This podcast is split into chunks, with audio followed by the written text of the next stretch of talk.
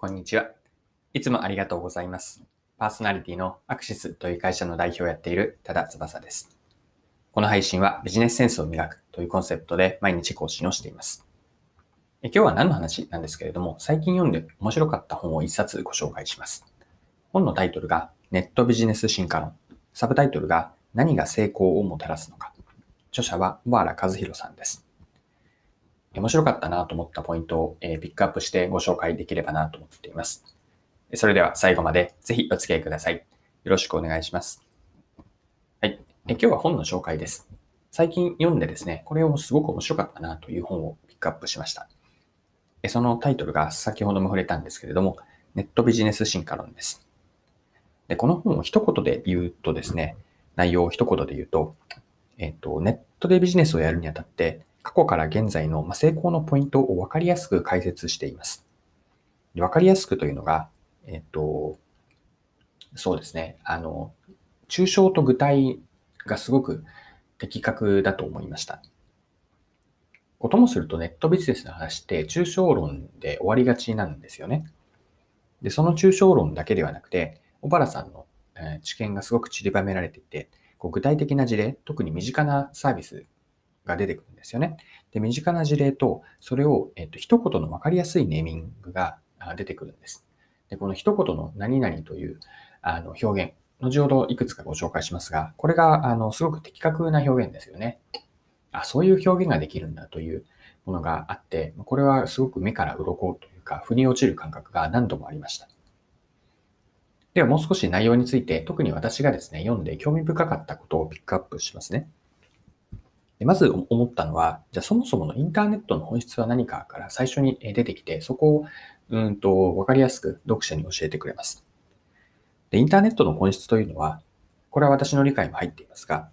情報やコンテンツを小分けにしてお互いにシェアできる、マッチングできる場なんですね。これがあるからこそ様々なそのインターネット上で様々なビジネスが展開できたというふうなこう本の展開になっています。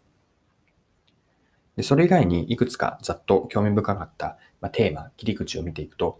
うん、2つの価値の考え方が面白かったですね。これはかなり、えっと、本書のキーワードになっているんですが、え機能価値と感情価値に分けるんです。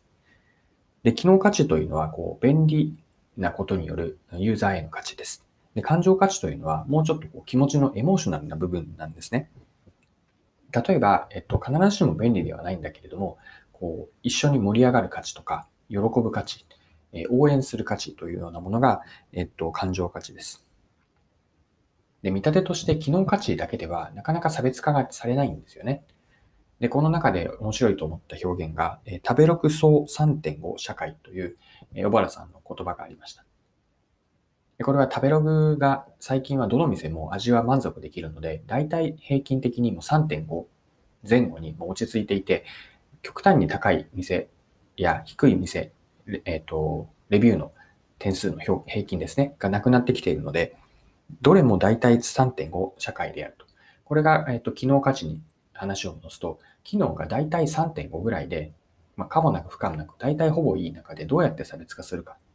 そうすると大事なのは、今後は感情価値というふうな見立てでした。で、えっと、あとですね、面白かったキーワードがフリクションレスですね。フリクションというのは差別、えっと、摩擦なんですが、フリクションレス、レスはないという、まあ、少ないという意味なので、こう摩擦が少なくなる。ネットの世界に当てはめて意味をどんなことかというと、面倒さがどんどん減っていくんですよね。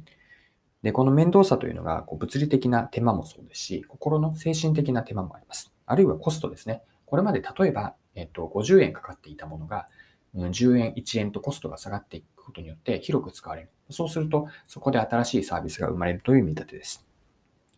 このコストに関しては、小原さんは10円コピー論という表現をされていました。ま、その意味は何かというと、過去、以前の話ですが、1枚コピーを取るのに50円かかった時があったそうなんです。で、それに対して10円になった途端に、えっ、と、必ずしも必要でないかもしれないこともどんどんコピーをするようになった。そうするとコピーの使い方が変わったというところから10円コピー論という名前でした。このネーミングもなるほどと思ったものがあります。で、それ以外にですね、えっと、面白かったなと思ったのは、あ先ほどのあの、機能価値と感情価値に少しつながるんですが、効率とエンタメのこの二極化というか、二つの観点で進化をしていくという見立てです。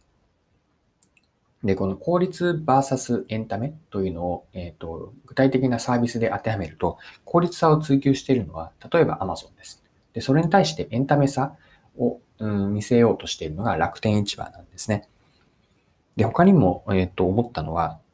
うんと、これは本に書いてあったわけではないんですが、効率と,、えーと、エンタメであるのは検索があるなと思っていて、検索の効率さを、効率性を追求しているのは Google です。で、それに対して、え検索自体にエンタメ性があるなと思っているのは、私は Instagram なんですね。で、他にも、えっと、実、リアル店舗であれば、効率さというのはコンビニエンスストアがそうですし、それに対してエンタメさというのは、これは固有名詞になりますが、ドンキホーテですね。で、ドンキホーテの買い物は、えっと、エンタメ。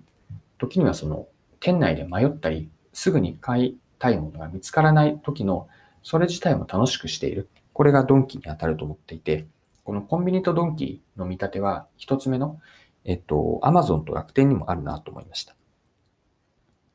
この効率さとエンタメというのは、うんと最短で検索できる、こう機能価値に近いものだし、えっと、エンタメというのは迷うこと自体もこう楽しさになっている。これが感情価値につながるなと思いました。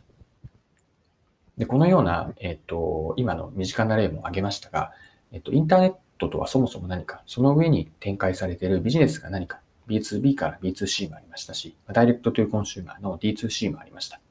または後半で面白かったなと思ったのは、ブラ、ブロックチェーンの見立てもあって、ブロックチェーンというのが、その信用が蓄積されて、可視化されて、今後はポータブル化される。一つのプラットフォームから別のプラットフォームに過去に蓄積した信用が個人が持ち運べることができる。それによってすごく、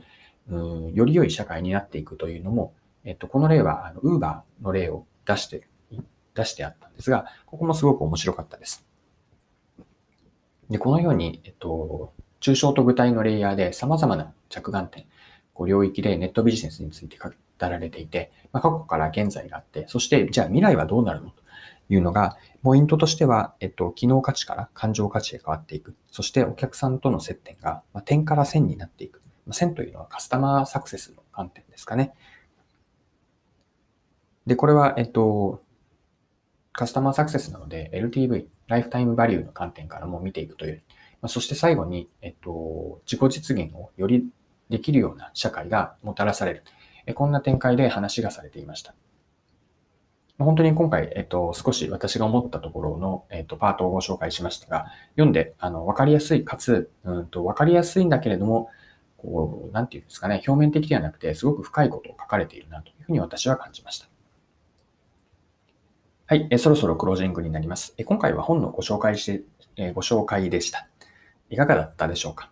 本のタイトルは、えネットビジネス進化論です。あの、ぜひぜひ、すごく面白かったので、もし興味がある方は、概要欄に、えっと、Amazon へのリンクを貼っておくので、えっと、見てみるだけでも、ぜひ、あの、よかったら参考になればと思っています。はい。え今回も貴重なお時間を使って最後までお付き合いいただきありがとうございました。この配信はビジネスセンスを磨くというコンセプトで毎日更新をしています。次回もぜひ聴いてみてください。それでは今日も素敵な一日をお過ごしください。